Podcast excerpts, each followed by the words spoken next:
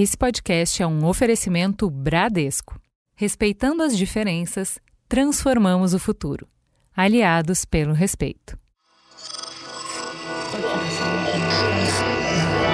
Esse podcast é apresentado por b9.com.br.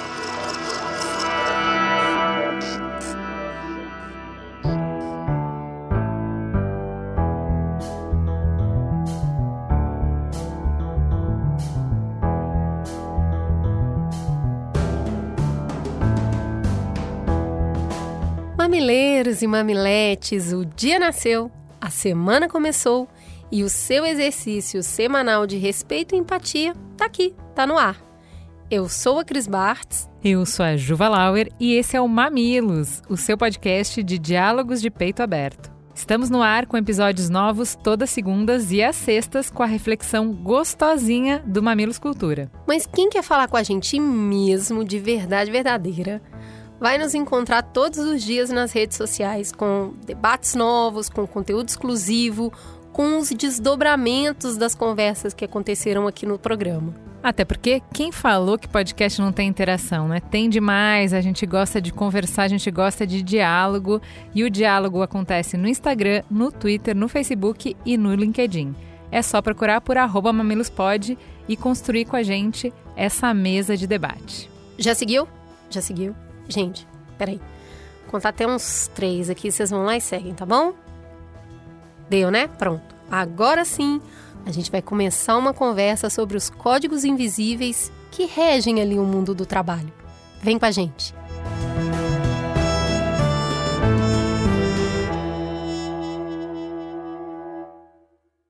É possível que ninguém tenha precisado te ensinar mas é muito provável que você soubesse exatamente a roupa que te acompanharia no seu primeiro dia de trabalho. Não vai botar a blusa de alcinha, né? Maquiagem no rosto e esmalte nas mãos são importantes. Mas lembra, melhor usar cores sóbrias, sólidas, suaves. De preferência, sapato de salto. Fica mais elegante, né? E quanto mais firmeza você tiver para caminhar em cima dessas agulhas, mais segurança, mais respeito você inspira nos outros. Tá bom, nada é óbvio, mas um cabelo hidratado, dentes bem brancos, uma borrifada de perfume é o básico para quem está chegando numa empresa nova. Cartão de visita, né? Chega na frente. Decote, nem pensar. Já pensou? Chegar com estampa de oncinha, de zebrinha, da moranguinho? Você já se formou na escola, agora tem a liberdade de vestir peças de roupas nas combinações mais diferentes. Mas engraçado, né? De certa forma, Parece que a lógica do uniforme ainda faz parte da vida de muitas de nós. Frequentemente, a gente escuta uma frase do Henry Ford que dizia que todo mundo tem a liberdade de escolher o carro da cor que quisesse, desde que fosse preto. E assim, parecemos reproduzir essa lógica nas relações dentro da empresa.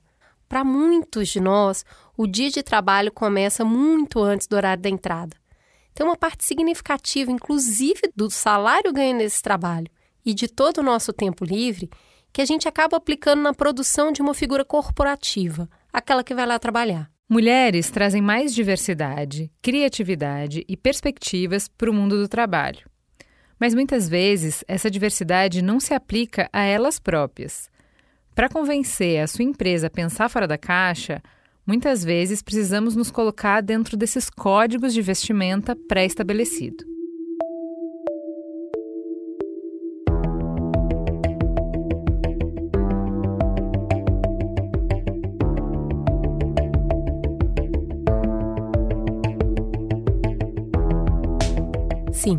Hoje vamos problematizar a nossa roupa, a roupa de trabalho.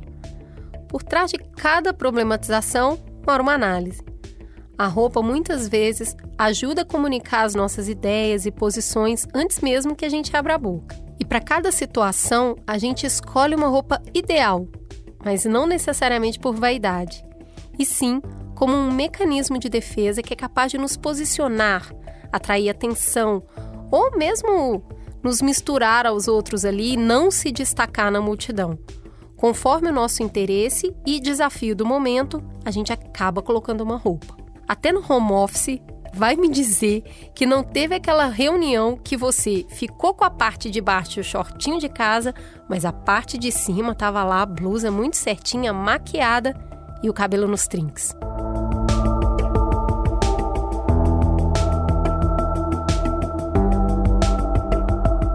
Nossa proposta, nosso convite hoje é dialogar sobre esse vestuário que silenciosamente nos é imposto e compreender como é que as coisas chegaram onde estão, para assim descobrir caminhos para transformá-las. E aí, o que, que a sua roupa de trabalho diz sobre você? E o que, que esses códigos compartilhados falam da nossa sociedade e da nossa cultura? Não precisa nem trocar de roupa. Vem com a gente.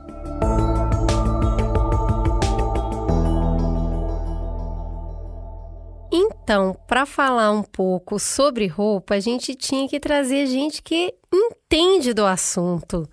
Então, pela primeira vez no Mamilos, mas não conhecida nova de mim, Juliana, Thaís Farage, que bom te receber, por favor. Se apresente para os nossos ouvintes quem é você na fila do closet. Gente, que honra! Eu tô muito, muito, muito feliz. Eu sou muito mamilete antiga, eu amo.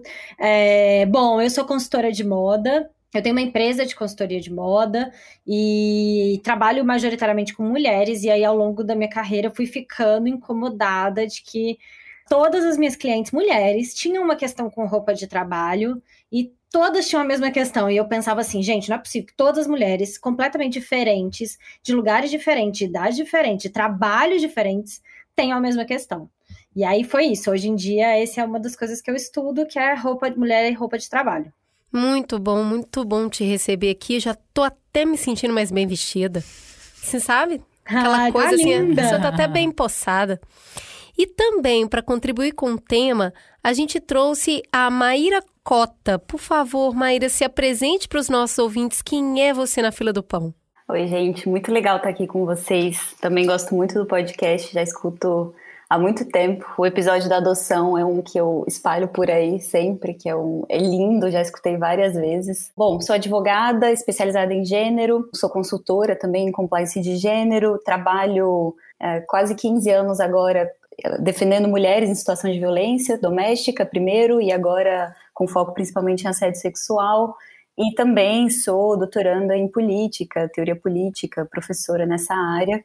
E junto com a Thais escrevi o livro é, Roupa, Mulher, Trabalho, Como se veste a desigualdade de gênero. Só tema leve, só coisa simples. Maíra viu um tema simples e ela vai lá Não pode é ver. Bem tranquilinho, gente. Dia a dia, assim, Passou boa, um tema leve, ela é comigo. É, é, é exatamente. Pode, manda pra cá. Mas é importante, né? Tudo que atravessa a nossa vida e que, mesmo que a gente queira fugir, que a gente queira negar. Eu lembro que eu tive uma conversa, a gente estava esperando para entrar num evento, eu e a Thaís, e eu estava contando para ela o admirável mundo novo que se abriu para mim quando eu fiz consultoria de estilo, justamente por estar nesse lugar de negação, né? Cara, eu quero ser vista pelas minhas ideias e eu sou uma mulher que não me preocupo com essas coisas e tal.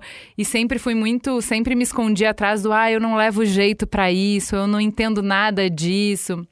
E aí, quando essas desculpas pararam de funcionar e eu tive que, de fato, tentar aprender um pouco sobre isso, é, eu vi como Uh, comunicação é aquilo, né? Você comunica independente se você quer ou se você não quer, se você sabe, se você não sabe, alguma coisa você está comunicando. Não tem uma escolha sobre não comunicar. Então, com roupa, como é um, uma comunicação também, é isso, né? Isso vai nos atravessar, vai impactar a nossa vida, independente da gente gostar ou não, aceitar ou não, concordar ou não, né?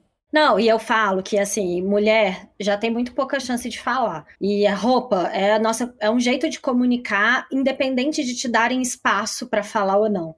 Sabe? É, um, é, uma coisa que você tá sendo vista, você tá comunicando, sabe? Então por que, que nós estamos abrindo mão disso, sabe?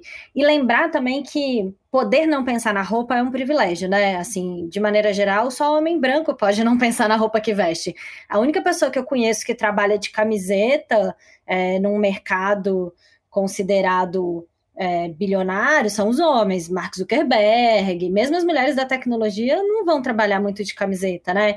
Então é um super privilégio e eu como uma mulher que, enfim, sempre de esquerda e sempre convivi muito nesse lado progressista, sempre tive essa conversa. Nossa, o quanto eu ouvi na minha vida que moda era ridículo, que eu não ligo pra roupa. Nossa, é a coisa que eu mais ouvi na vida, assim. E eu sempre falo que todo mundo que fala que não liga pra roupa, liga muito. Então, assim, normalmente a pessoa que não liga pra roupa usa, sei lá, uma bermuda cargo, um homem, né? Uma bermuda cargo, uma camiseta de banda e fala: não ligo pra roupa.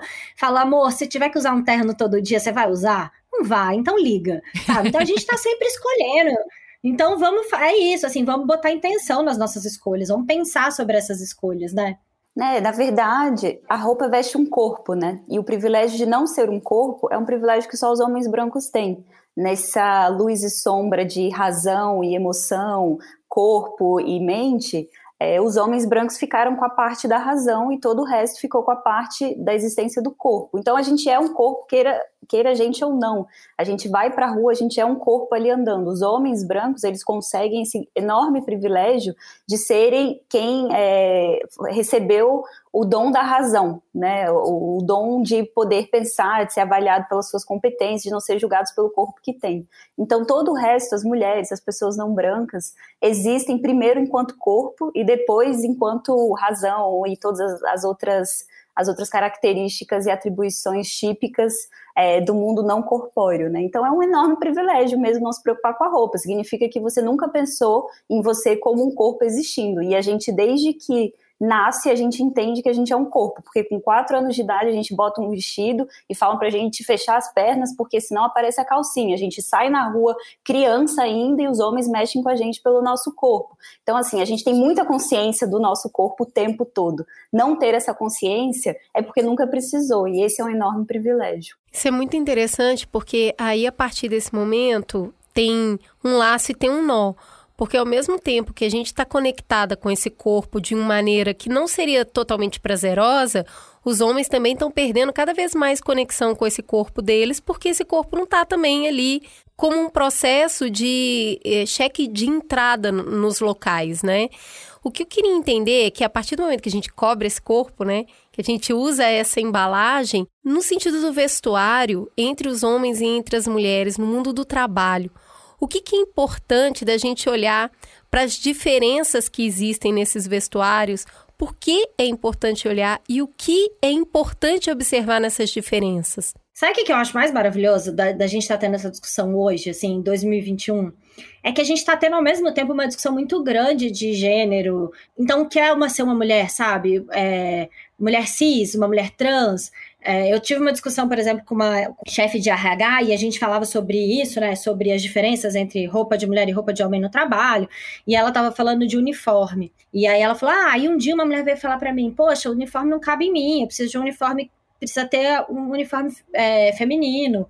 E aí eu pensei, gente, será que precisa ter um uniforme feminino? Será que a gente precisa, de novo, voltar para esse lugar? Será que não precisa ter um uniforme pequeno ou um uniforme grande, um uniforme que caibam todos os corpos? É, então, eu acho que esse é um lugar muito importante para a gente pensar, assim, quando a gente fala de roupa de mulher e de homem no trabalho. O que, de fato, a gente precisa de diferente para acomodar quem a gente é então, sei lá, por exemplo, uma mulher cis que tenha um peito grande e precisa, de fato, de sustentação para não sentir dor nas costas, no, no, por causa do peito grande. É, isso é um, um, fato, uma diferença. O que, e o que não, sabe? O que, que é criado. E, e, assim, eu acho que a gente está muito longe de conseguir enxergar tudo que é de criado e o que é de fato uma, uma, necessidade. Porque a gente é muito atravessado pela cultura, né? E a gente fala disso de como os homens têm que se, se vestir e como as mulheres têm que se vestir, é, de um lugar há muito tempo de que os homens brancos dominam esse lugar, né? Então, a gente sempre fala isso, assim, né? Que as mulheres se vestem em referência ao homem, tipo o segundo sexo da Simone de Beauvoir. Então, a gente existe em referência a eles. Então, o que é roupa de trabalho hoje em dia? É tudo que remete ao que é tradicionalmente masculino, que é o terno. Então, a gente usa camisa, a gente usa blazer, a gente usa alfaiataria, a gente acha lindo. É, a gente é, usar mocassim, Oxford, e são referências ao universo masculino. E aí eu acho muito importante, antes da gente entrar a fundo nessa conversa, eu dizer que não tem problema nenhum, gente. Pode usar, tá porque liberado. senão também vira outra cagação de regra. É, não, amo blazer. Anja, brilha, usa blazer, te amo, tá tudo certo. Não é sobre as nossas escolhas individuais. É pra gente se perguntar, eu amo blazer mesmo? Ou eu tô achando que quando eu uso blazer, eu me fantasio de homem e eu ganho um pouco do privilégio masculino dentro do mercado de trabalho? Porque se for isso, mulher, usa não, vamos usar outra coisa, porque não ganha. Deixa eu te contar, não vai rolar. Eu falo isso, assim, essa, esse meu incômodo começou porque eu tinha cliente de 20 anos e cliente de 60 anos que falava assim: ah, eu me sinto muito jovem pro posto que eu ocupo, pro cargo que eu ocupo. Eu falava, mas quando é que vai ter idade certa? Não vai ter, entendeu? E aí chegava uma hora que era assim, ai, mas eu pareço muito velha, ninguém acha que eu entendo de tecnologia, ou que eu não sei mandar um e-mail. Então eu preciso parecer mais jovem. Então você, você deixa de ser muito nova para ser muito velha, o que mostra que não tem idade, né? Você tá sempre inadequada. E a roupa, durante muito tempo, a gente olha pelos guias, né, de estilo, ela ficou justificando isso, assim. Então, os homens estavam sempre no, na idade certa e tendo esse direito de usar o, o, terno, que é a roupa mais poderosa. Imagina quantos séculos, né? A gente tá em aí o terno, mudou pouquíssimo. É o nosso, é a roupa que o homem casa, é o homem que o, o homem usa para trabalhar, é a roupa sexy do 007. Então. Eu, queria, eu queria que você desse um passo atrás e me falasse de onde vem isso. Porque recentemente, por conta do Mamilos, eu tive que ir para Belém e para Parintins, no coração da selva amazônica, da floresta amazônica. E o, esse código de o que, que é você estar bem vestido, o que, que é você dar importância para aquele evento, o que, que é você ser poderoso, o que, que é ser profissional é o mesmo código europeu, sabe? Então, assim, num calor, menina é. do céu, num calor. As pessoas de terno, gravata, camisa, assim, completamente. É, é inadequado até, sabe? Da onde que veio Sim. essa linguagem? Por que, que a gente associa terno a todas essas coisas que você falou? Tudo de bom que há no mundo. Terno é isso, cara. E é o único jeito de representar isso. Ju, não é por acaso que o livro começa com uma volta ao século XVIII, na Europa. O livro começa aí porque é quando a gente funda as raízes do mundo do trabalho que a gente tem hoje. O terno é nesse momento que surge, é no momento em que a aristocracia está em decadência e a burguesia está surgindo com uma classe social dominante na política. Então, o espaço público ele passa a ser ocupado pelos homens burgueses, que têm o trabalho como valor, não os homens do chão de fábrica, não o proletariado, a classe trabalhadora, mas os homens que sustentam as suas famílias, tem as mulheres que ficam em casa cuidando dos filhos sem ninguém falar nada, enfeitadas. E, e essa transição é justamente o momento que marca a, a, mudança da roupa e a diferenciação entre mulheres e homens no tipo de vestir. Na, na aristocracia, mulheres e homens usam salto alto, roupas pesadas, joia, maquiagem. E na transição em que os homens é, né, burgueses, os homens da elite política e social vão colonizar a esfera pública, esse mundo do trabalho novo que está surgindo, eles precisam ser práticos, eles precisam ter roupas que facilitem a locomoção deles pelo mundo, que facilitem a, a, colonização daquele espaço mesmo por eles. E as mulheres brancas, burguesas europeias vão, ficam dentro de casa, cada vez mais enfeitadas, passam a ser mais um é, parte do patrimônio daquele homem, mais um objeto que integra aquele patrimônio. Então, é, essa valorização é, do, do, do, do, valor do trabalho da burguesia que surge, marca isso, marca essa, essa roupa que facilita a nossa, a nossa não, a deles, né, a locomoção deles pelo mundo. Se a gente for pensar, é, a Cris perguntou da diferença entre a roupa de trabalho do homem e da mulher. Roupa, o terno é algo que, enfim, é europeu, é adaptado para as realidades de lá, mas é muito prático para o homem europeu, né? É uma calça que você consegue caminhar, é uma roupa que te aquece, fecha o seu corpo todo, né? A braguilha ali, até a braguilha foi pensada nisso, né? Pelo conforto do homem de poder é, ir ao banheiro sem precisar abaixar a calça tudo ali tem uma função naquilo, né? E as nossas e a gente quando faz essa adaptação, né, as mulheres brancas principalmente entram no mundo do trabalho formal ali a partir da década de 80 e disputa esse prestígio, esse mundo de prestígio, né, de trabalho, a roupa é, é similar ao do homem, mas adaptada ao feminino, né? Então vai ser a saia que marca, a, a, marca as curvas, a blusa vai ter botão, mas vai, a gente vai deixar desabotoado aqui um pouco, enfim, ainda com essa marca do corpo. Tudo na nossa roupa dificulta muito a nossa locomoção. Roupa apertada, bolsa pesada, salto alto, tudo isso é pensado para pessoas que, é, que não fazem parte da esfera pública, que não vão é, passear por aí, rodar por aí, ocupar essa esfera de participação política, de participação na vida produtiva, enfim. Que é Ela não precisa ter agilidade, né? É, esse aqui Isso, foi feito para ter toda a praticidade e agilidade, e esse aqui não. Ele não precisa ter Exato. praticidade e agilidade. Eu só queria voltar Exato. um pouquinho é, na e questão... E a gente acha isso, que o, que, o terno, que o terno não é prático, mas na Europa é muito prático, cara. Porque imagina, são três peças. A pessoa tira e coloca o blazer com facilidade. Então tem a coisa do calor e do frio, entra nos lugares fechados, sai. É muito prático para aquela época. Imagina aquela época que, imagina, a aristocracia usava também salto babado. Ninguém precisava né, se locomover no mundo. As mulheres, cara, nessa época as roupas pesavam tipo. As roupas das mulheres pesavam tipo 20 quilos. A mulher, se pegasse fogo, ela, era, ela, ela morria queimada, porque ela não conseguia correr, sabe? Eu queria ficar um pouquinho nesse, nessa questão do terno, porque o terno masculino, a gente está falando aqui ele como um lugar do status, mas a, a classe social atravessa muito a vestimenta dos homens também. E os ternos hoje também são usados pelas pessoas que ficam na portaria, pelas pessoas que ficam na área de segurança, em calores tenebrosos. Não são aqueles ternos ultra bem cortados, mas é todo aquele recorte que é dado para o que é segurança, para o que é status. Então, se esse prédio aqui quer passar status, a pessoa que está na portaria dele está usando um terno. E aí, esse terno vestido por um homem de uma classe social baixa, no seu momento de trabalho, ele deixa de ter todo esse privilégio de praticidade, de um monte de coisa, e ele passa a ser extremamente opressivo muito opressivo mesmo. Não, mas ele não é prático para o Brasil para ninguém, gente. Assim, imagina, mesmo que uma pessoa trabalha, sei lá, a gente pode pensar num advogado que trabalha no centro do Rio de, de terno, ele, pela classe, ele, sei lá, ele é um cara rico que possivelmente tem um terno que tem menos é, tecido sintético, então ele transpira menos, o, corpo dele respira, é o melhor terno possível que ele pode ter, mas ainda assim, você imagina o, o calor que faz, sei lá, 42 graus no centro do Rio de Janeiro, a pessoa andando de um lugar para o outro, de um fórum para o outro de terno, é inacreditável, sabe? Mas mas quando a gente fala que o terno é um lugar de privilégio, não é, é, é prático naquela época, né? No século XVIII, repensando a roupa da aristocracia para virar burguesia.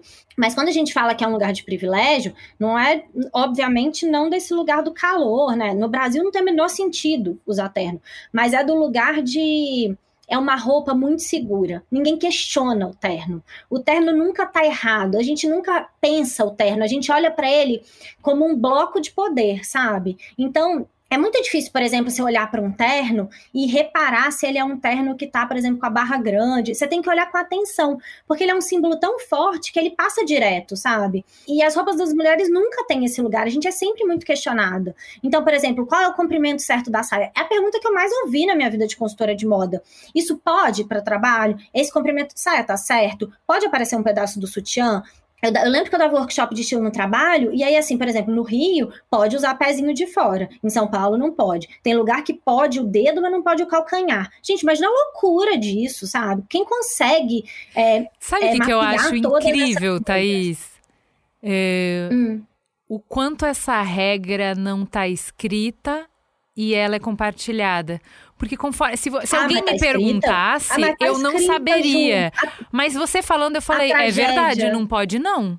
Não pode. Calcanhar não pode. Ah, não pode. Mas a tragédia é que tá escrito é que tem um milhão de guias de moda falando para a mulher como ela tem que se vestir no trabalho. Tem um monte de guia. Isso pode, isso não pode, isso é sexo, isso, assim você. Tem um monte. Não preciso citar, não quero, não quero expor ninguém, mas tem um monte de guia que fala o que a gente pode e o que não pode. E tem um monte de guia que promete para a mulher. Se você se vestir assim, você vai ser promovida. Se você vestir, vestir assim, você vai ser respeitada.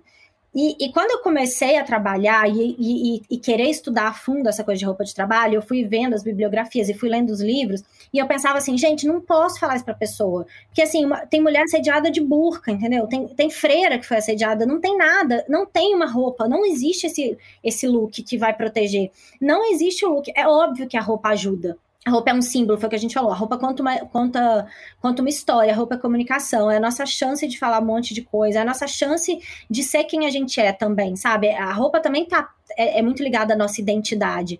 Mas dizer que uma roupa resolve um problema de gênero sozinha, então, assim, se você usar a roupa certa, você vai ser tratada de igual para igual no mercado de trabalho, é mentira, né? É simplificar demais o problema, né? É uma parte. É, e não olhar. É isso, não olhar para esse fundo, assim, não temos equidade de gênero no mercado de trabalho.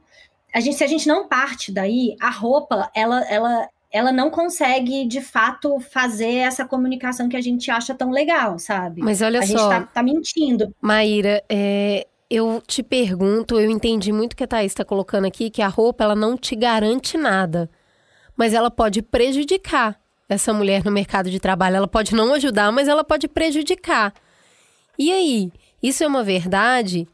Porque, por exemplo, a Tigra mesmo, né, Ju? Ela vive uhum. falando com a gente sobre isso, porque ela é nossa amiga, ela trabalha em plataforma de petróleo. Então, é, ela não usa a roupa necessariamente que ela quer usar.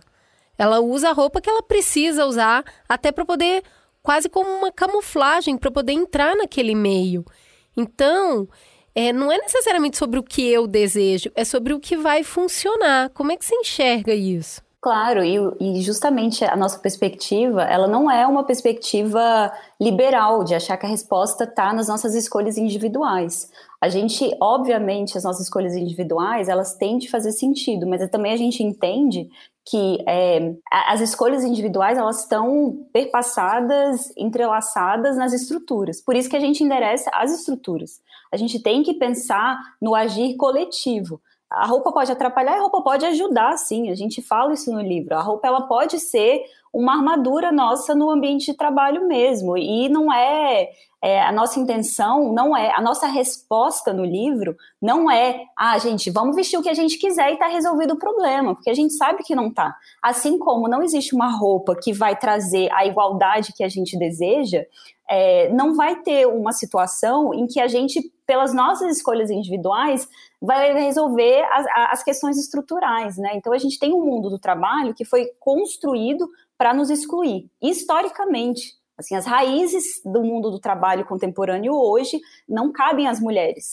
E a gente tem que mudar justamente essas estruturas. E as negociações entre o individual e o coletivo, entre o pessoal e o estrutural, é, são mediadas pela roupa. Pela roupa a gente consegue fazer essa mediação entre essas duas esferas, mas nunca vai ser só uma delas. Né? Nunca vai ser só nas nossas, escolha, nas nossas escolhas individuais. Inclusive, a gente repete isso várias vezes no livro sobre não ser um mais um instrumento de cobrança das mulheres. Né? Então, quando a gente fala, por exemplo, de precisar falar de trabalho reprodutivo de uma maneira coletiva e não só resolver ali o problema de uma mulher específica que vai conseguir ser chefe porque terceiriza para outra mulher o trabalho reprodutivo, não é uma forma de cobrar essa mulher, porque a gente faz o que dá, gente. A gente tem, a gente tem que sobreviver nesse mundo. A gente se propõe a mudar um sistema vivendo dentro desse sistema. E isso traz as contradições do dia a dia mesmo, e a gente tem que assumir essas contradições. Agora, o que a gente propõe no livro é que essas escolhas sejam mais refletidas e que a gente faça elas de uma forma mais conversada, para que a gente consiga se apoiar no coletivo e aí sim conseguir mudar as coisas. Muito bem, feita essa consideração que eu acho que realmente é muito importante, é, acho interessante a gente, já que a gente está falando de trabalho e de mulher, a gente está falando de poder, né? A gente está falando de espaços de poder. Você trouxe aqui chefia, a Thaís várias vezes trouxe na fala dela, né? Sou muito nova para isso, sou muito velha para isso. É a gente quer poder, a gente quer ocupar esse espaço, a gente quer ser ouvida, a gente quer importar, a gente quer influenciar os caminhos. É, e aí a gente tem essa conversa do power dressing, né? Da roupa que acompanha o poder. De não a roupa como instrumento de a roupa vai me fazer chegar lá, mas a roupa que comunica onde eu quero pertencer, o que, que eu quero falar, o que, que eu quero mostrar para as pessoas. E eu acho interessante porque, assim, eu citei é, que a gente é, chamou uma consultoria de estilo, foi investir numa consultoria de estilo. E é interessante olhar o momento que isso aconteceu. Que é o momento em que eu e a Cris, a gente sai de agência, a gente abre mão dessa logomarca conhecida, desse lugar de eu sou a Ju da agência tal, eu sou a Cris da agência tal. Então, eu pertenço a uma instituição, a uma organização que já tem nome, que já tem peso, que diz, que, que me chancela. E agora eu sou a Ju da Ju, eu sou a Cris da Cris, somos Ju e Cris do Mamilos para se representar. Então, como a gente ia se apresentar para muita gente nova, a gente entendeu que a gente precisava facilitar essa compreensão. Então, vou precisar ter uma apresentação boa que conte quem eu sou, eu vou precisar de referências boas. E uma das coisas que a gente entendeu que era estratégia é: ok, se eu vou para redes sociais, se eu vou para outros programas, se eu vou uh, entrar em empresas para apresentar meu trabalho, o que, que a roupa fala de quem eu sou? Do que, que a gente está propondo. E aí a gente foi buscar a consultoria de estilo. E eu queria que vocês contassem um pouco para gente como que é essa construção de significado para a mulher. É, ao redor de que símbolos, que símbolos a mulher usa para conseguir transmitir poder e que tipos de poder existe, que jeitos diferentes que existe de comunicar a mesma coisa. Eu acho que a primeira coisa que a gente tem que pensar é que a consultoria de estilo, ela precisa enfim, eu sou muito crítica à minha própria profissão. Eu amo o que eu faço, é muito bom dizer, eu amo, eu sou completamente apaixonada. Eu tenho, o maior privilégio da minha vida é poder trabalhar com o que eu amo. Mas acho que, de maneira geral, a consultoria de estilo tradicional ela é um grande problema. Foi, inclusive, ela que criou essa roupa para mulher ir trabalhar, né? Nos anos 80, a, a consultoria de estilo fala: ó, você quer ter poder? Então você precisa se vestir assim. Olha como a roupa te dá poder. E aí criou, baseado na roupa do homem, o taillé, que era o terninho adaptado às curvas femininas. Então, a consultoria de estilo pode ser revolucionária, como pode ser, pode castrar qualquer uma. Eu, eu acredito que quando a gente fala dos símbolos de poder para a mulher, a gente tem que pensar de novo que tem muitas mulheres, né? E esse é, também é um problema muito grande da consultoria de estilo, do taillé, do terno, porque a gente sempre pensa no Ocidente, no Hemisfério Norte. Então a gente nunca fala, por exemplo, qual é o símbolo de poder de uma mulher na Namíbia, sabe? Não é o taillé, não existe, não faz o menor sentido. Então, quem, são as, quem é essa mulher? E eu acho que essa é uma coisa muito legal, assim, que a consultoria de estilo pode ajudar e que a gente no livro tenta provocar, sabe? Por que, que a gente não, não, não, não consegue dizer mais quais são os símbolos de poder que são importantes para a gente. É claro que vão ter coisas que comunicam, então, assim, tem coisas que são universais do design, por exemplo, linhas, é, linhas verticais, linhas diagonais, é, círculos, enfim, tem, tem coisas que são universais e isso precisa faz parte, né? Isso é, isso é design, antes de ser de moda, é design, é como a gente entende as coisas. Mas a gente consegue colocar os nossos símbolos também nessa conversa. E aí o que a gente sempre fala é isso, né? Obviamente, quem tem mais privilégio consegue mais, e quem tem mais privilégio também consegue puxar mais essa conversa e, e, e, e, e empurrar mais as barreiras. Eu sempre falo que quando a gente vai questionar isso e colocar um símbolo de poder que não é dado para todo mundo, é muito bom que ele seja muito confortável para a gente, que a gente tenha entendido muito isso e que a gente consiga defendê-lo porque eventualmente vai precisar, sabe? Então, por exemplo, sei lá, quando a Manuela Dávila resolve usar camiseta na, na campanha para vice-presidente, ela, ela sabia o que, que aquilo significava, que escolha ela estava fazendo e ela consegue segurar aquilo e aquilo vira um, um símbolo muito forte para ela. A OAC fala isso também, né? Ela é hispânica, ela é de uma é comunidade isso, pobre. e ela fala: é. Eu fiz questão de entrar nesse espaço levando o que me trouxe até ali. Eu vi uma palestra dela então, é, que ela é fala exatamente isso. ela diga. Eu sabia que esse não era o símbolo. Eu sabia que aquilo não pertencia. E eu quis é, provocar esse estranhamento de ocupar aquele espaço de poder com aquelas pessoas, com aqueles símbolos. Hoje, se você vê ela, ela está muito diferente. Porque ela escolheu como estratégia usar as, as linguagens, os símbolos dos espaços que ela quer ocupar. Ela escolheu dizer: eu pertenço, eu mereço estar aqui. Eu faço parte. E eu trago nas minhas ideias é, a população que eu represento. Isso faz Nossa, tão é parte, faz tão parte do de uma estratégia de conversa social e que é extremamente rentável que teve uma época que eu estava tra trabalhando num, num, trabalho de linhas de crédito e tinha uma linha de crédito que é empréstimo, né? Especificamente direcionado para pessoas que acabaram de receber uma promoção. O banco tem como saber isso. Então ele sabe que determinada pessoa foi promovida, principalmente porque tem muitas folhas de pagamento que são via banco, sabe que a pessoa foi promovida, automaticamente ela vai ser impactada por uma linha de crédito que é monte seu guarda-roupa novo agora que você mudou de cargo. Isso, para as pessoas que têm menos condição social, é mais complexo ainda. Porque é isso, Muito você mudou bom. de cargo e agora você ainda tem que pôr uma roupa, investir numa roupa. Afinal, agora olha aí, você está ocupando esse espaço, você não pode andar vestido assim. E isso leva é. muitas pessoas para o endividamento. E, e olha, tem uma outra coisa que é difícil, é se não isso, o que vai ser, porque a gente discute muito pouco sobre estilo, sobre. A gente fala, na minha opinião, muito sobre moda e pouco sobre estilo. Que é para esse Sim. lugar individual. Aquilo que está ali funciona para mim então. Não, e a gente não tem educação. Essas moda, né? pessoas, né? elas acabam realmente usando esse dinheiro e pegando e fazendo uma série de compras. E depois ela. É assim, é muito. É muito frustrante ver isso, sabe? Porque aquilo que seria é subir de nível né? de grana acaba ficando comprometido com roupa, com sapato, com bolsa, com novas maquiagens, porque agora você está pertencendo nesse lugar, você vai gastar mais com isso. É, eu acho que a gente não tem educação em moda, acho que essa é a primeira coisa. Então, por exemplo, quando a gente pensa assim, ah, que blusa eu deveria investir? A gente não sabe nada sobre tecido, a gente não sabe olhar um avesso de uma roupa e ver se é bom ou se não é, a gente realmente não sabe de durabilidade, a gente não sabe como é que conserva, porque, obviamente, para o capitalismo interessa que a gente não saiba, que a gente destrua a roupa e compre outra. E é isso, assim, eu acho que esse ciclo aí que você contou da moda, é muito mais do capitalismo do que da moda em si, sabe? É, isso vai acontecer com a beleza, então, assim, as pessoas vão ter que comprar cosmético, vão ter que comprar maquiagem, vai acontecer com carro, então, assim, você tá frequentando. Cara, tem shopping em São Paulo que você não consegue entrar a pé. Tem símbolo maior do que esse da, da, da exclusão, né? Você precisar ter um carro para chegar, para você entrar num determinado lugar que, em teoria, qualquer um pode entrar. Então, eu acho que é isso, o capitalismo vai se apropriar. A Maíra pode falar disso muito melhor que eu.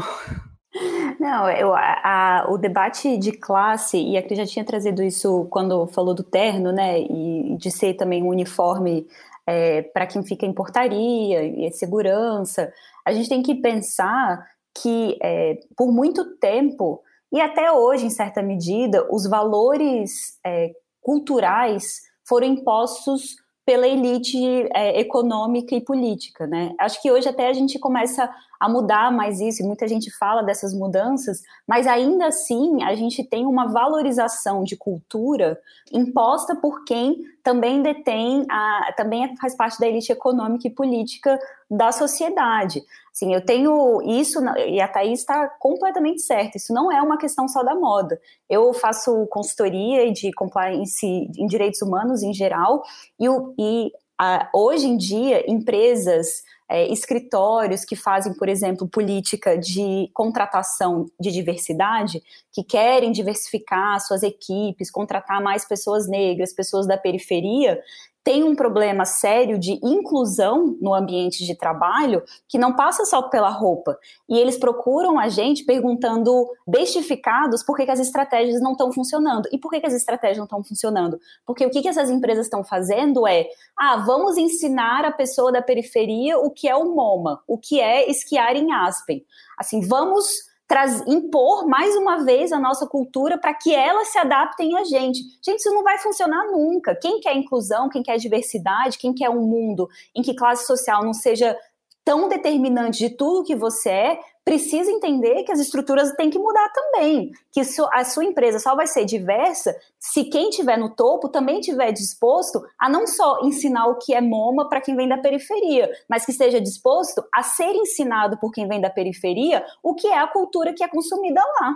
Então, isso, a moda é um aspecto disso, né? A imposição do dress code das elites é um aspecto disso, mas é de um problema muito mais estrutural do sistema que a gente vive, de imposição de uma produção cultural que vem de cima para baixo, e de isso criar hierarquias sociais que não tem nada a ver com competência, com capacidade de trabalho, com nada daquilo que importa, que deveria importar no mundo do trabalho, mas que tem a ver com o capital cultural mesmo. Vou aproveitar essa bomba aí que tá muito boa para dar uns 30 segundinhos para a galera absorver isso ouve de novo. É, a gente vai para um breve intervalo comercial e a gente já volta.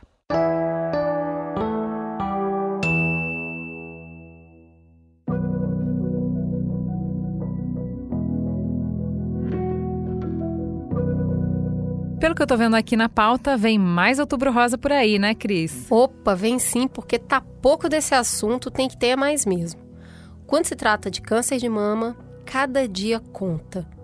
E quanto mais a gente souber falar sobre isso, são mais vidas que a gente está salvando. Mas ó, esse espaço aqui é para falar de outubro rosa, mas não é só isso não. Ah, é? Então me conta. Juliana, a medicina avançou muito. Hoje em dia tem um teste genético que ele é focado na saúde da mulher. Ele vai revelar ali a nossa predisposição a riscos de saúde. E assim, isso serve para a gente prestar atenção, monitorar e cuidar mesmo antes que os problemas aconteçam. Sim, sim, eu já ouvi falar. É o Viva Mulher, o teste genético da Somos DNA do Grupo Fleury. A gente já até falou da Somos há um tempo e agora o Grupo Fleury aprofunda essa conversa com um teste genético focado nas mulheres. Pois é, esse teste ele avalia as características de todas as fases da vida adulta da mulher, desde risco de infertilidade até predisposição ao câncer de mama, de ovário e de útero. Não é previsão do futuro, é a ciência ajudando a nos preparar e respeitar os momentos do nosso corpo. O autoconhecimento passa pelo Viva Mulher não tenha medo. Seja a melhor versão da sua saúde. É só acessar somos com dois M's, dna.com.br e aí você vai garantir um desconto de 300 reais no teste Viva Mulher. Aproveita que esse preço é somente no mês de outubro. Lembrando, Somos se escreve com dois M's. É isso aí, bora se conhecer melhor.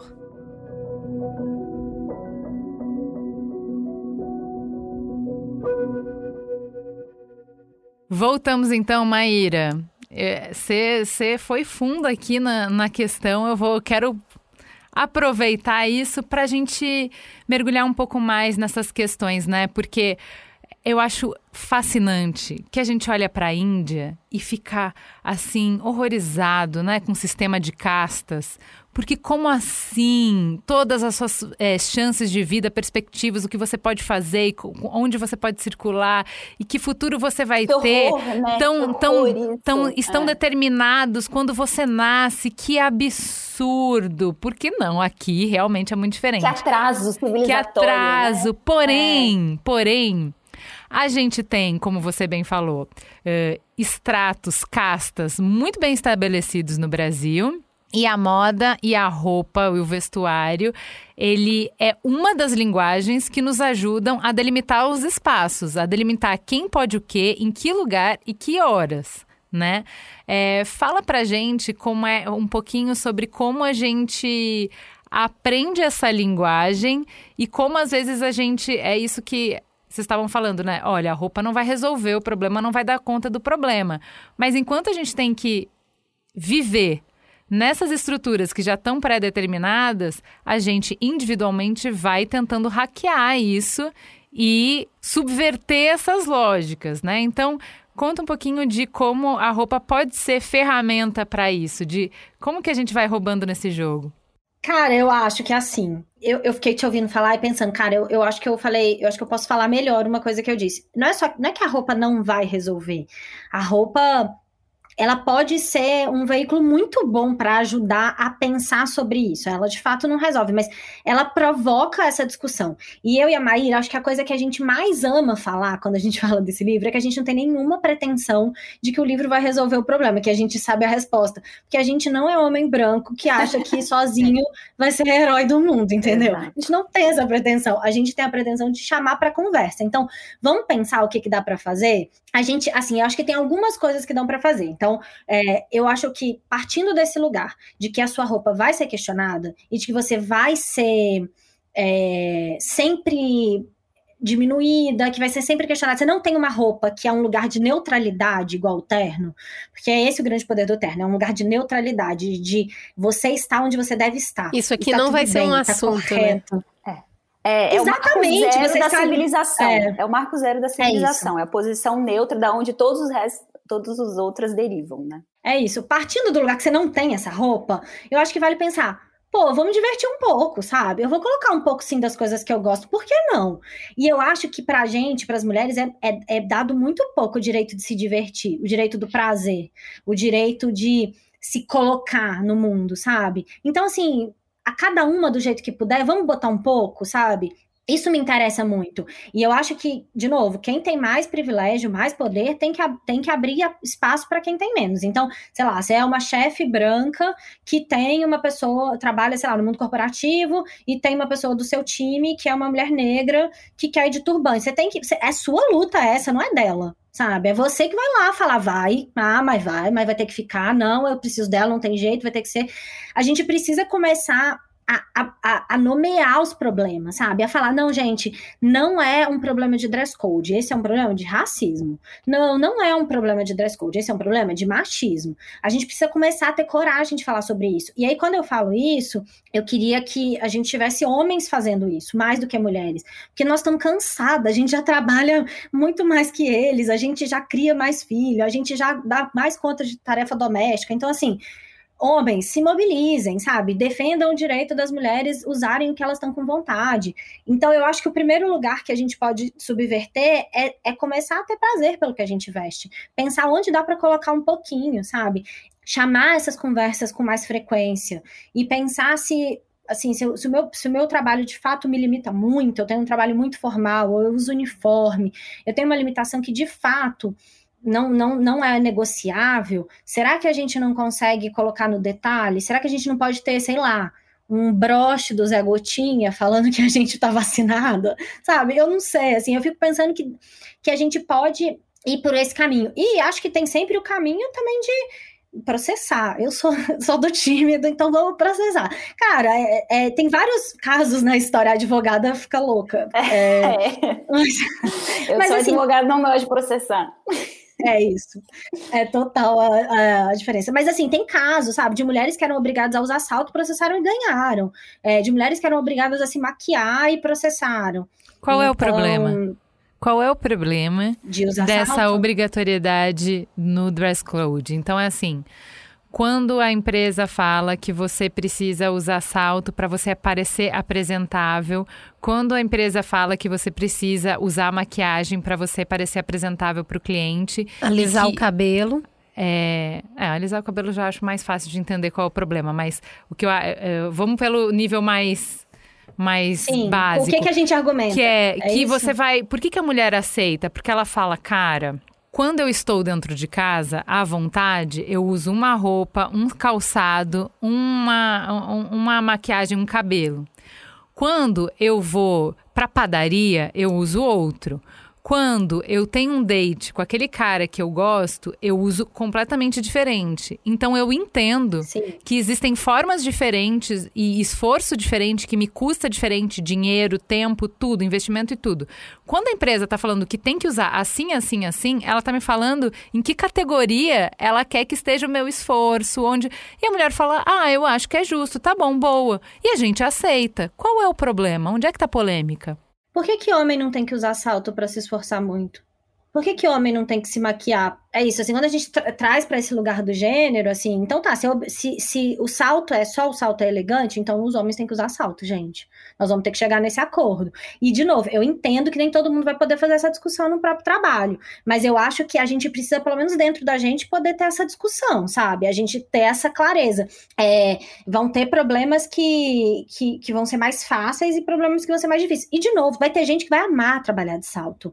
E, e, e tá tudo bem, a gente também não tem que entrar num lugar lugar de salto é ruim.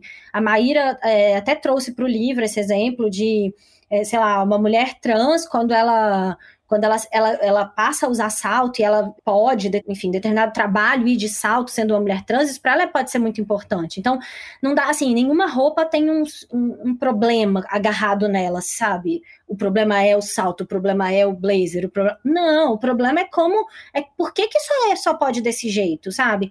E se a pessoa tem um problema no pé? Se a pessoa tem, odeia é, maquiagem, tem alergia, é, a gente não pode normalizar. Eu acho que essa é a parte importante. A gente precisa se perguntar mais, mas por quê? E aí, de novo, eu acho que, que cada. Quando, acho que a pandemia também deixou isso muito claro, né? Que o ato de se vestir para trabalhar faz com que a gente se sinta de fato entrando no trabalho. É um ritual, né? Então, assim, o meu ritual de, de, ir para o trabalho inclui se vestir. Tem pesquisas que mostram que quando a gente está se vestindo, a gente está preparando o cérebro também para entrar numa atividade. E tudo bem. O, o, que eu acho que é um problema é a gente achar que que tem que passar todas as mulheres no moedor de carne e que todo mundo vai ter que gostar de salto, vai ter que usar taillé, vai ter que usar maquiagem e que blazer, cores neutras, é, camisa, alfaiataria é a roupa de da racionalidade, do sucesso, do poder.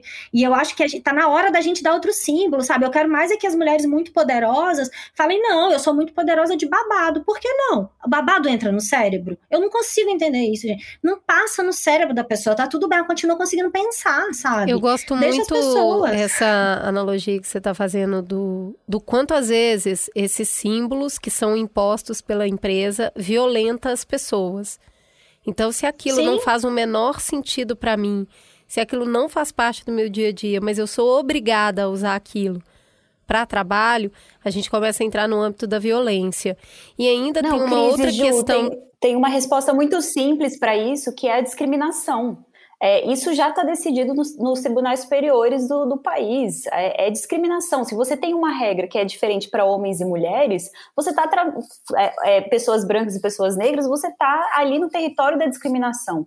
Isso já foi decidido diversas vezes. Se não, in, é, se não interfere com a realização do trabalho, e se é um dress code que vai ser diferente de acordo com gênero e raça, é discriminação, gente. Ponto. Essa é a resposta jurídica assim que a gente pode dar simples, que às vezes eu não gosto muito, que eu acho que é sempre um atalho fácil, mas ajuda, né? É, é porque isso já está tão evidente que é um, que já tá, que, que é estabelecido. E tem a resposta política de que a maquiagem, o salto, são atributos que, que trazem a mulher essa posição de ah, vai representar melhor a empresa tal. Por quê? Porque vem do nossa, da nossa produção histórica de objetos, de sermos bonitas, de tudo que a gente tem para oferecer à sociedade é a nossa beleza. E isso, essas regras estão aceitando isso, reforçando e dobrando a aposta nisso. Então, peraí, não. Então, se a gente vai querer mudar, vamos botar um basta nisso, vamos repensar tudo e não vamos aceitar. Por isso que no exemplo é a roupa que ela usa para o encontro. Ué, o encontro não é trabalho, né, pessoal? Não é a roupa que ela usa para ir no supermercado, que é um trabalho, ok? Não é a roupa que ela usa para uma faxina, que é um trabalho, né? Não é a roupa a que ela usa para né, encontrar as amigas, que, ok, reuniões, encontros sociais, né? Então, é, eu acho que uh, a Maíra pegou os dois pontos que são nevrálgicos, né? Que é que está na base do problema. O problema é constantemente a mulher está colocando a sexualidade, a sensualidade dela a serviço, sem ser uh, dona e proprietária disso, sem ser intencionalmente e a serviço da ambição dela, dos desejos dela, dos planos dela. É, e essa questão de discriminação. O que é pedido para a mulher não é pedido para o homem. Porque eu achei bem interessante uma vez, não sei se era por causa da Manuela, eu estava vendo uma discussão sobre a questão de sensualidade, sexualidade em campanha política. O capital sexual é usado por homens Ai, e mulheres. Muito falar disso. Super é eu usado. Só que o homem usa o capital sexual dele quando ele quer e a serviço dele e não a serviço da empresa. E a mulher usa o capital e sexual dela é isso, a revelia da vontade. Isso. É exa a gente, mas a gente fala exatamente isso no livro. Nossa, a gente fala exatamente isso no livro. O grande problema é a agência. O grande problema é que o capital sexual dos homens, eles têm controle total e eles escolhem quando usar. A gente não tem a menor escolha sobre isso. A menor escolha sobre isso. A gente não tem agência. Não, eu, e eu sempre falo isso, assim, é o exemplo que eu, que eu acho mais icônico para mim, assim, o quanto o Lula podia rir, ser engraçado, divertido, fazer piada, e o quanto as, a Dilma não, dá, assim, ela não podia falar nada, que aquilo virava um grande problema, ou mesmo a Manu, a Manuela Dávila, que é uma mulher super engraçada e divertida, ela não pode ser na política, ela não tem esse espaço. O, o Obama que tem aquela coisa, todo mundo ficava apaixonada pelo Obama, o Obama assoviava, cantava, e todo mundo fica, todo mundo apaixonada pelo Obama. Você imagina uma mulher presidenta dos Estados Unidos assoviando seduzindo as pessoas? Né? Porque é isso, ele seduzia, né? É, é o primeiro-ministro canadense, bonitão, fazia flexão sem camisa na praça. O Putin, Nossa. gente, o Putin anda a cavalo sem camisa, tem, né, é algo assim. Tem uma questão importante nisso, porque essas estruturas que elas permaneceram invisíveis por tanto tempo, né, para todas nós, e durante tanto tempo foi tão naturalizado que sim, O seu corpo é um objeto que ajuda a desempenhar o seu trabalho, no sentido da sensualidade. Durante muito tempo, eu acho que foi bastante comum para qualquer uma que pelo menos escutar que ah, se vai ter aquela reunião, então eu vou de salto, porque aí eu fico assim, eu fico assado, eu vou com essa camisa de botão e vou deixar o botão aberto. Nós mesmas já usamos isso no ambiente de trabalho, porque isso foi tão naturalizado como um instrumento para facilitar a negociação que a gente mesmo já usou isso sem ter tanta consciência do quanto isso reforça as estruturas de poder, o quanto isso objetifica esse corpo. Então, eu acho muito importante dar uma paradinha, assim, uma respirada, porque essa conversa, cara, ela é muito nova para muita gente. E ainda hoje muitas mulheres usam isso sem ter essa percepção que o que, que é escolha. Escolha é quando você tem várias opções, aí você fala, eu quero essa. Então você parou, pensou, olhou para as opções e escolheu. O que a gente está falando aqui é que muitas das vezes, por agir no automático, usando o próprio corpo, ou por obedecer às regras, não existe uma escolha. Você está só fazendo por obrigação ou porque simplesmente era assim que funcionava, é assim que eu estou fazendo. Esse papo de olhar e conseguir enxergar a água do aquário, né? O próprio peixe olhar e falar, gente, isso aqui é um aquário, é tudo muito novo. Essa conversa de, de é, como você coloca um pouco da sua brincadeira no seu jeito de vestir, no seu estilo, a, a Thaís falou uma frase que me pega muito, que é as roupas, pastéis e tal. Gente, a gente é um povo que descende da África e a gente tem deixado as estampas de lado, porque as estampas, as cores, as brincadeiras, ambiente de trabalho não, aqui a coisa é séria. Aí a gente segue tudo que é eurocentrado. É a roupa cinza, é a roupa preta, é a roupa branca. É o design nórdico, né? E aí, Minimalismo, é, a gente é colônia, gente. a gente é colônia, né, gente? Exato. O que acontece, é a nossa força de expressão cai muito. Porque a força da cor e da estampa, ela, ela traz muita conversa, né? Ela traz muita vivacidade. E também acho que muitas das vezes a gente acaba se camuflando. Eu não quero ser muito diferente porque vão me notar. Eu nem quero ser notada. Total. Então, uma estampa, uma cor mais forte, isso vai jogar a luz sobre mim, eu não quero. E aí a gente se pasteuriza. E não acho que é nem só a luz, é o comentário, né? Quantos clientes eu tive que. Ah, eu amo estampa, vamos lá, vamos achar suas estampas. Aí a gente faz, acha, faz, acontece. A pessoa fica felizona, pimpona, vai no trabalho primeiro dia. Aí alguém vira para ela e fala assim: mas veio vestida de sofá? Veio vestida de cortina? Então, eu acho que além de não querer aparecer, tem que não querer ser criticada, sabe? Eu acho que a mulher se veste para o trabalho assim: me deixa só trabalhar em paz. Eu só uhum. quero trabalhar, sabe? Eu acho que a roupa de trabalho ela vem com esse, com esse monólogo interior, assim. Oi, hoje eu me vesti para ser deixada em paz. É, o Cris, você falou uma coisa que me tocou muito, assim, essa, o que a gente aprende, né? O que que é, o que, que, a gente faz, é, esse papo ser muito novo em diversos espaços. É, eu trabalho com mulheres em situação de assédio sexual no trabalho, diversos casos. E muitas vezes é, essas mulheres são cobradas por não terem denunciado antes, por não terem levantado a voz antes. E eu sempre digo, poxa, a gente é socializada desde que nasce para ser simpática, para não criar conflito, para ser delicada, para ser boazinha, para deixar todo mundo se sentindo bem, para sorrir. E aí, é, quando no momento do trabalho a gente passa por uma situação que a gente está desconfortável, que a gente não está ok com aquilo, é muito difícil você não você saber o que você precisa fazer. Você vai é, usar os instrumentos com os quais você foi socializado a sua vida toda. Então você vai sorrir, vai tentar levar na brincadeira, vai tentar navegar aquilo de forma a distensionar a situação e não aumentar a tensão. É, eu costumo dizer que na minha linha de trabalho eu conheço muitas mulheres muito corajosas que vão lá e denunciam e que têm a coragem de enfrentar, e eu tenho muito orgulho e admiração por essas mulheres. Mas está muito errado a gente viver numa sociedade que a gente precisa ser corajosa o tempo todo para dar conta de viver num mundo em que a violência não seja uma realidade constante nas nossas vidas.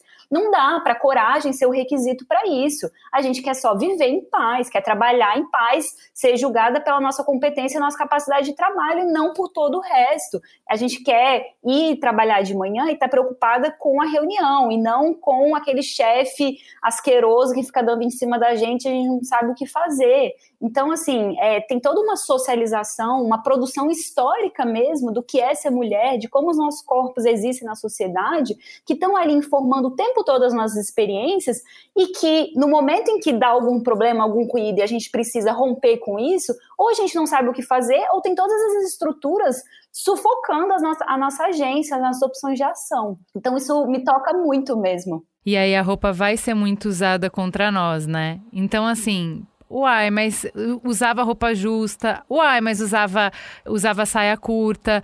Uai, mas usava alcinha. Uai, mas usava decote. Então, assim, ela era uma pessoa que se colocava no escritório como uma pessoa disponível, como uma pessoa interessada, como uma pessoa provocante. Eu meramente atendi ao apelo que existia, que não foi imaginado. É, eu acho interessante a gente falar sobre isso, porque ah, não, não tem muito para onde fugir, né? Se você vestiu sexy, não. é porque você vai ser assediada porque foi sexy. Se você é, vestiu é, super cuidadosa e você é, coordena um estilo muito bem, você vai ser. Uh, não vai ser levado a sério, porque você é fútil, você é rasa, né? Você. A gente pode te desmerecer e rir das suas colocações, porque imagina, tão bonitinha, senta ali, fica ali enfeitando a reunião, como a gente já ouviu, né? Você enfeita a reunião, a reunião fica mais bonita quando você chega. Cara, muito demais. É, se você se veste para passar desapercebido, se você calcula todos os ângulos para não chamar atenção de nenhuma forma, você é sem graça, você não vai ser chamada igual, porque você não tem motivo para ser chamada também. Só dá perra. Né? Então, assim, não tem muito como acertar, né? Como que acerta? O que, que é uma roupa de poder para mulher? Como é que ela navega bem? Porque, no fundo, a roupa é a, é a concretização do nosso não pertencimento. É isso, a roupa ela é a expressão máxima concreta, visual, comunicadora do nosso não pertencimento àquele espaço. E ela vai mudar isso conforme a gente mude essa equação de pertencimento, conforme a gente consiga ocupar esses espaços, enfrentar essas estruturas que estão nos limitando, que estão nos oprimindo. E quanto mais a gente acha que roupa é uma bobagem, mais a gente legitima que as pessoas falem da roupa uma das outras no ambiente de trabalho e digam que as pessoas no ambiente de trabalho têm que usar. Porque se não tem importância, é isso, assim, você não tem mais coragem hoje em dia, 2021, de virar para uma mulher e falar assim: "Ah, você não pode ter cabelo crespo" porque você vai ser processado, porque vai ser um auê, sabe? Você não tem, ninguém tem mais tem essa coragem. Se não tem a consciência, pelo menos que não tenha coragem. Agora, roupa não, roupa é bobagem, roupa é futilidade. Então todo mundo faz piada disso, ri junto. E, e, pessoas, e a gente não tá percebendo o quanto que isso, na verdade, tá embutido todos os outros preconceitos que a gente tem, sabe? Todos os nossos problemas de gênero, todo o nosso racismo, todos os nossos problemas de classe, tá tudo embutidinho ali. Então a gente tem que parar de olhar para a roupa e achar que é uma bobagem. E eu acho que esse lugar de sexo é a maior polêmica que a gente tem no livro e que eu amo levantar, não sei a resposta, mas eu gosto de eu, eu acho importante esse desconforto que é e qual o problema de ser sexy? E as mulheres que querem sim seduzir as pessoas. Sabe, para mim, eu acho que tem um lugar da, da, mulher sexy, que eu acredito, né, assim, como eu enxergo sexy, é a mulher que é dona da própria sexualidade, ou que está mais próxima possível de ser dona da própria sexualidade. Quando a gente fala, dá uma pesquisada assim no Google, os 10 homens mais sexys do ano, vem, sei lá, essas revistas de fofoca, vem os homens de terno, gente. É isso, é o 007, é o nosso imaginário do homem sexy, sabe? O sexy para o homem é o poder. E aí, quando a gente fala que uma mulher estava com uma roupa muito decotada, é, isso não pode no ambiente de trabalho, eu realmente, genuinamente, do fundo do meu coração, pergunto, por que não? Sabe? Porque a gente não consegue, a gente, a gente não consegue conviver com uma pessoa que tá com pele de fora sem ficar completamente excitado, isso é um problema. Aí eu acho que é um problema muito maior realmente, assim. É, a gente volta a ser bicho, né? E, e quando a gente fala de, de de assédio, a gente fala de estupro, a gente fala dessas violências, são crimes de ódio, né? Assim, é, é, o crime que você quer. Na verdade, você odeia a pessoa, você não tá com tesão nela, você tá com ódio dela, você tá com. Você quer você subjugar, quer submeter, humilhar, né? É isso. isso. Exatamente, não é Dominar. que você fica louco de tesão por aquela mulher. Você, é isso, é um lugar de dominação, de humilhação. Não é um lugar de, nossa, eu tô com muito tesão, meu Deus do céu, sou louco por essa mulher. Não é. Então, não, assim, e no livro a gente faz questão, né, de separar justamente sexualidade de violência, de reprodução, assim, são questões completamente é, separadas. Eu lembrei, Thaís, quando você estava falando, que minha primeira, acho que, grande lição nessa área, assim, veio com, sobre essa coisa de mostrar a pele. Quando eu estava na sétima série no colégio, tinha um shortinho de uniforme que eu gostava muito de usar, que era um shortinho de tactel. E foi proibido na escola. Eles mandaram uma circular falando que estava distraindo os meninos. Olha só, todo mundo 13, é 14 anos e não podia. e minha mãe, nossa, minha mãe foi assim, virada na, na no giraia para a escola, reclamar com todo mundo, falou que absurdo, minha filha vai usar a roupa que ela quiser e vocês que controlam esses meninos aí, onde já se viu. E, e, assim, deu certo. Outras mães foram juntas, as, as próprias, a gente também, né? Fez lá toda uma movimentação.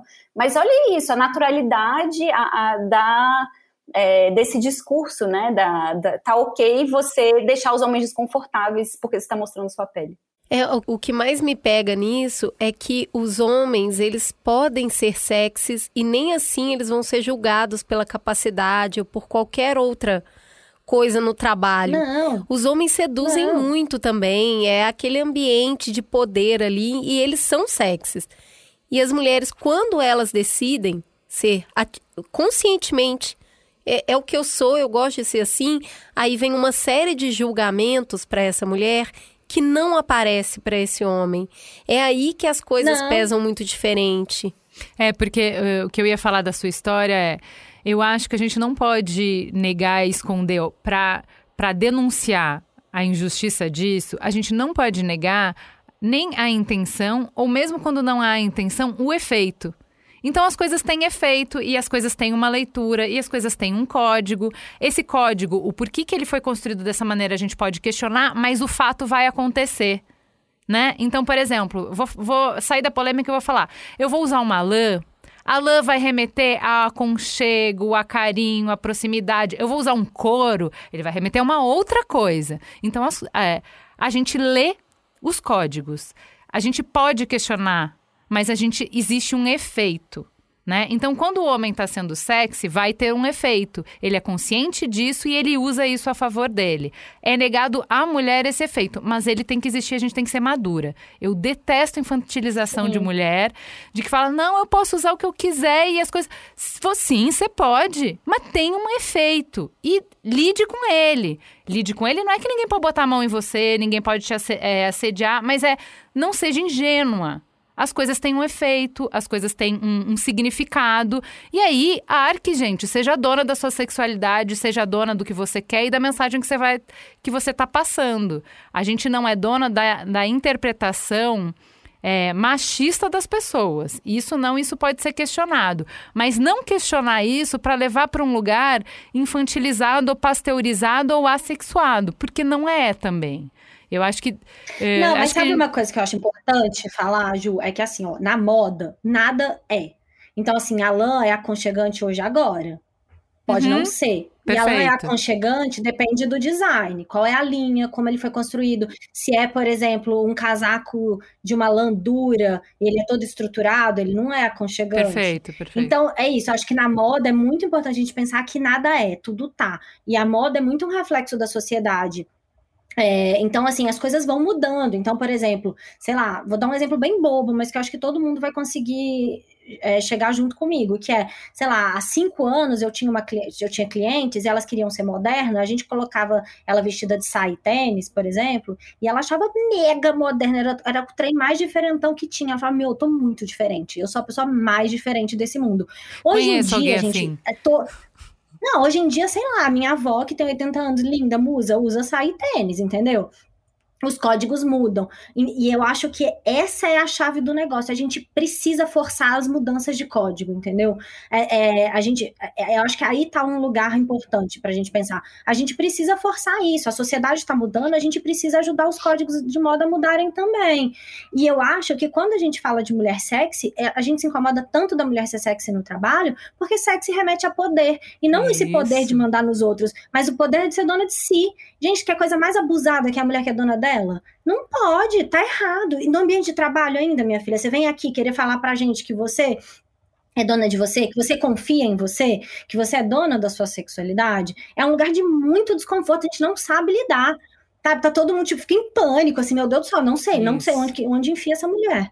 Então, quando a gente pergunta os símbolos de poder para a mulher, eu acredito que o símbolo de poder para a mulher é um lugar onde ela se sente confiante, onde ela veste a roupa e fala: tô muito gata, eu tô foda, eu tô confortável. Se eu precisar fugir de um incêndio, eu não só vou fugir, como ainda levo alguém comigo sabe? Se eu precisar escalar essa montanha aqui, é nós. Eu acho que isso é uma roupa de poder. Quando a gente se sente nesse lugar de conforto, não só físico, mas de um conforto emocional. Eu tô vestida de mim mesma, porque a minha história, ela tem valor, ela importa. Quem eu sou é relevante para o mundo, vão ter que me ouvir. Eu adoro essa conversa porque ela, na sequência, para mim, ela só tem poder de funcionar se outras mulheres apoiarem.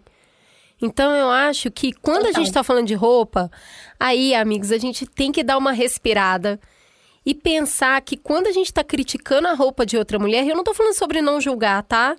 Porque eu acho que julgamento é aquilo que vem, te toma de assalto, você não tem controle. Mas qual a ação que você vai tomar a partir desse julgamento que aconteceu? Se esse julgamento for negativo, se você acha aquilo, aquilo, aquilo da roupa da pessoa, não precisa compartilhar, sabe?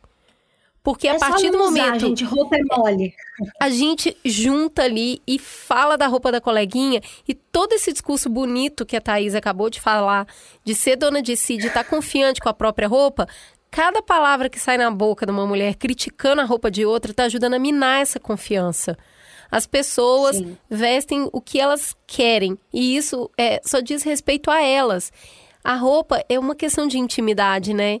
Isso é íntimo meu. Eu tô te é contando é total, quem eu gente, sou com o que eu tô usando e você tá falando que é ridículo. Total. Você tá falando que é, é inapropriado. É você tá falando que é cafona. Então você não tá falando é da sua da tá minha roupa, você tá falando de mim. no mundo. Você tá falando é. que o lugar que eu ocupo, eu não mereço ocupar no mundo, não é aqui na empresa. Então, em roda é de amigos, em todo lugar. Por que, que você gosta desse sapato? Eu não acho que você tá séria o suficiente para dar uma palestra vestindo essa roupa. Você está falando de mim, não é, é, só da minha roupa. Então, eu acho que toda vez que a gente, a gente precisa prestar muita atenção.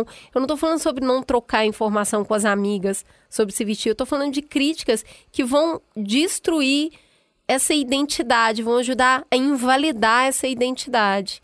E mulher faz muito isso. Muito. E, gente, não gostou, não usa. É, eu acho que é também uma boa oportunidade a gente discutir poder em si, né? A gente tem uma ideia de poder que é muito masculina, que é muito algo impositivo. A gente raramente pensa em poder como compartilhamento, como vulnerabilidade, né? Às vezes se colocar vulnerável é uma forma de reclamar o seu poder, né? De tomar para si um poder, de construir coletivamente, é, em vez de é, valorizar as, a, os ganhos individuais, é, solidariedade, são valores que podem trazer muito poder coletivamente, né? E, e, então acho que repensar essa reflexão sobre símbolos de poder, a gente também tem uma oportunidade, nós mulheres fazendo essas, essas conversas, de repensar poder em si, fora desses parâmetros masculinos de força, de imposição de cima para baixo, de dominação. Né? Vamos trocar a dominação pela dependência. A dependência é uma condição de todos os seres humanos, gente. A gente depende dos outros para viver. A gente só sobrevive quando alguém cuida da gente, porque ninguém nasce e consegue ser independente.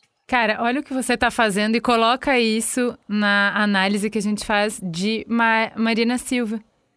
Ela é Isso. ridícula por causa do cabelo que ela usa, ela é ridícula por causa das roupas que ela usa. Ela não tem... E ela é ridícula por causa da, das joias que ela usa ou deixa Isso. de usar, dos acessórios Isso. que ela usa, que contam quem ela é e que tipo de mundo ela consegue ver como possível e o que, que é poder para ela. E, e ela é força. é ridícula, gente. Ela é, é ridícula, ela é fraca, não dá para confiar, ela não pode ser líder. E aí, se a Marina não consegue chegar no lugar de poder, ela não consegue mudar.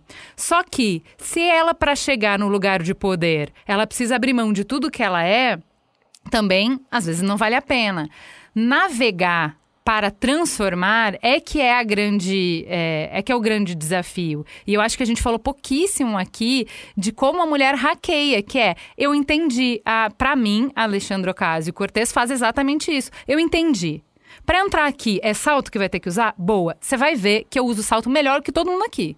E o cabelo, melhor que todo mundo aqui. E a maquiagem, melhor que todo mundo aqui. Se eu tiver assim, você vai me ouvir? Então bora. Vou fazer isso e bora falar. Que eu acho que a gente, muitas vezes, a gente escolhe que batalhas a gente quer. É beleza, hoje claro. eu vou no podcast de moleque, eu vou de tênis, eu vou de calça jeans. E assim, se eu chegar com a roupa que fala de mim, não é para essa audiência, não é para essa galera. Então, beleza. Eu vou botar um brinco que fala de mim, eu vou botar e eu vou fazer uma ponte entre quem eu sou e com quem eu tô falando. E beleza, bora. Reunião da empresa, corporativo, tem nada a ver comigo. Eu tô em outro lugar. Mas qual é a concessão que eu vou fazer? Vai ser o terno? Vai ser o não sei o quê? Qual é a concessão que eu não vou fazer? O que, que eu vou trazer de mim para esse mundo? É a cor do terno?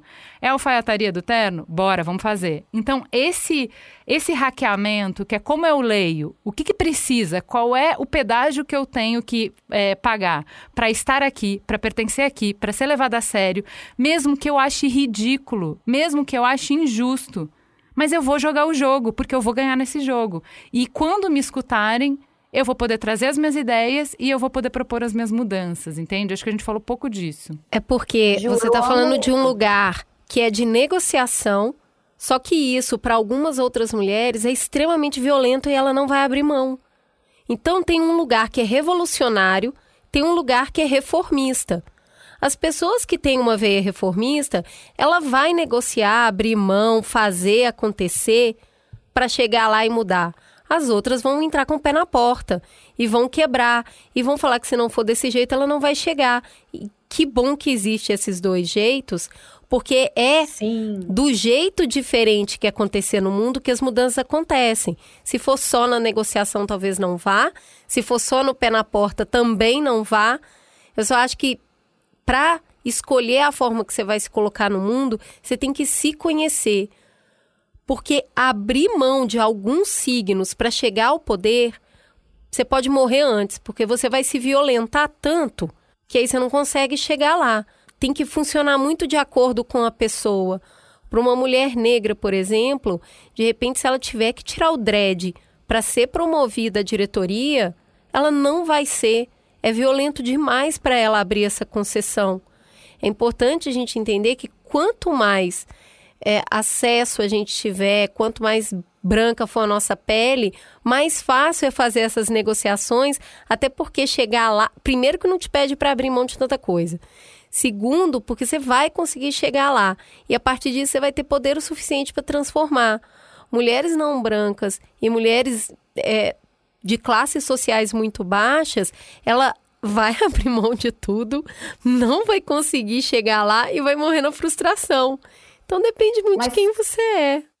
Mas, Cris, assim, me incomoda um pouco essa visão é, de é, limitar o indivíduo isso. Ninguém faz reforma sozinha, ninguém faz revolução sozinha. Não importa se é reforma ou revolução. Eu amo o debate de reforma ou revolução. A gente sempre acaba nesse ponto mesmo. Sim. Eu acho que é isso, é nesse momento que a gente chega. Mas a gente tem que desindividualizar essa discussão, porque a reforma e a evolução não acontece por um indivíduo. Isso, isso é o que ensinaram a gente. Isso é, é, a forma de ver poder, de ver transformação, que a gente aprende as grandes figuras históricas, os homens que mudaram a história. Não, gente, a, quem, a gente muda a história de baixo para cima mesmo é se juntando, é atuando no coletivo, seja na reforma, seja na revolução. E aí eu concordo, e acho que tem dois parâmetros para a gente pensar as nossas ações dentro do coletivo. Porque e, e eu não quero de jeito nenhum negar a importância do individual, de você estar tá bem consigo mesma. É, isso é evidentemente é fundamental. É, é a gente ocupou de, por muito tempo o posto da negação, de não se, de não de não achar legítimo querer estar tá confortável e querer estar tá bem. Não é esse o ponto. É, mas se a gente está falando de transformação, de mudanças estruturais, seja pela reforma, seja pela revolução, isso, tem, isso não vai ser um indivíduo, não vai ser uma mulher, né? Isso vai ser a gente, vai ser o coletivo, vai ser o nós. E, e aí, pensando, acho que tem dois, dois parâmetros para a gente pensar reforma ou revolução, né? A gente não pode esperar a revolução chegar para poder começar a mudar as coisas, né? Não pode estar tá ali ficar esperando a revolução feminista ser concretizada para que a gente consiga brigar pelas coisas. Então a gente vai ter que fazer concessões e vai ter que fazer negociações, sim. Aí agora a gente precisa entender se as negociações e as concessões que a gente está fazendo, elas estão reforçando ou desestabilizando as estruturas que a gente está enfrentando, é o primeiro parâmetro. E o segundo é, essas mudanças, essas desestabilizações nas estruturas, elas estão criando um mundo melhor para todas as mulheres ou só para algumas poucas privilegiadas?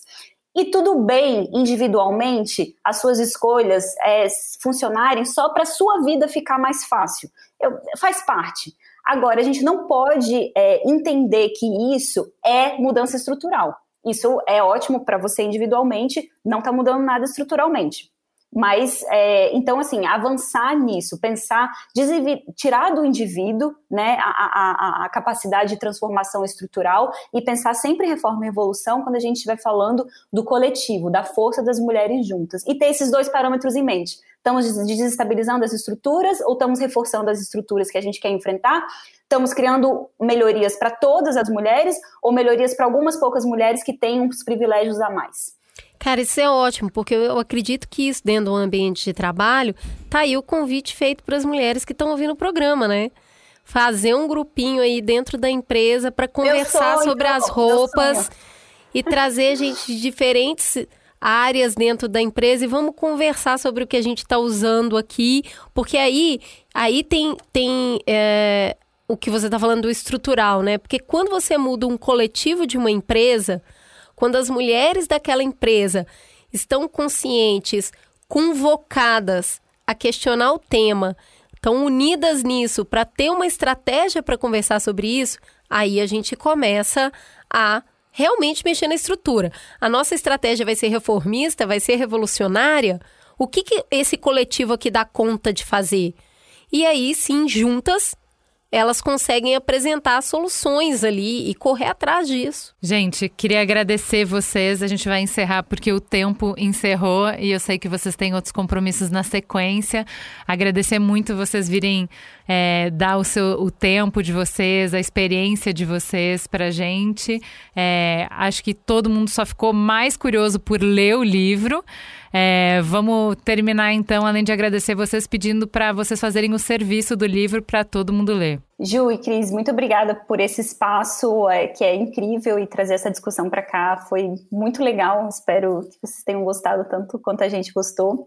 O livro se chama Mulher, Roupa, Trabalho: Como se veste a desigualdade de gênero. Tá já em pré-venda é, no site da Companhia das Letras, nas livrarias em geral, online. E dia 20 de outubro ele chega às livrarias. A gente deve ter um lançamento em São Paulo, presencial, com distanciamento, com segurança. Acho que um em Brasília também. É, e assim que a gente tiver confirmação de datas, horário, local, a gente vai divulgar. E é isso, espero que vocês leiam. É, é, o nosso sonho é que esse livro chegue em todos os ambientes de trabalho, vire grupo de leitura, que sirva para as mulheres debaterem ali e pensarem ideias. É um começo de conversa, né? É, é isso que a gente espera com ele. Gente, quero agradecer muito por, por, pelo convite. Sou muito apaixonada pelas duas. Espero que a gente consiga se encontrar depois na vida presencial, que em breve vai rolar. Eu sou otimista. E obrigada pelo convite. É isso. Espero que a gente possa debater e papear mais sobre isso. Saio daqui com muitas coisas que vocês falaram para pensar. A gente também quer muito agradecer, agradecer por vocês suscitarem esse tema. A Juliana bateu o olho, ela me mostrou, eu falei, é claro que é, totalmente. Ficou super interessada e quando lançarem o livro, avisa para a gente poder postar também nas nossas redes sociais. Pessoal, segue lá para vocês conhecerem mais das meninas, o arroba. E vamos colocar esse tema na pauta porque eu adorei. Eu quero a confusão. Eu adorei isso aí. Obrigada, gente. Obrigada, gente. Um beijo.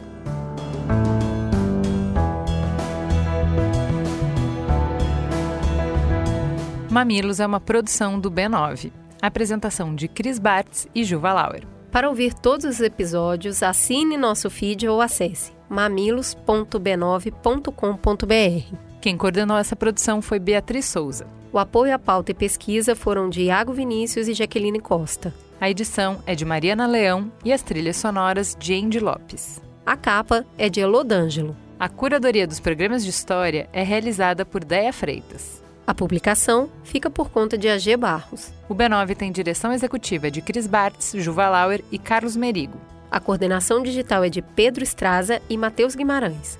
E o atendimento e negócios feito por Raquel Casmala, Camila Maza, Luzi Santana e Thelma Zenaro.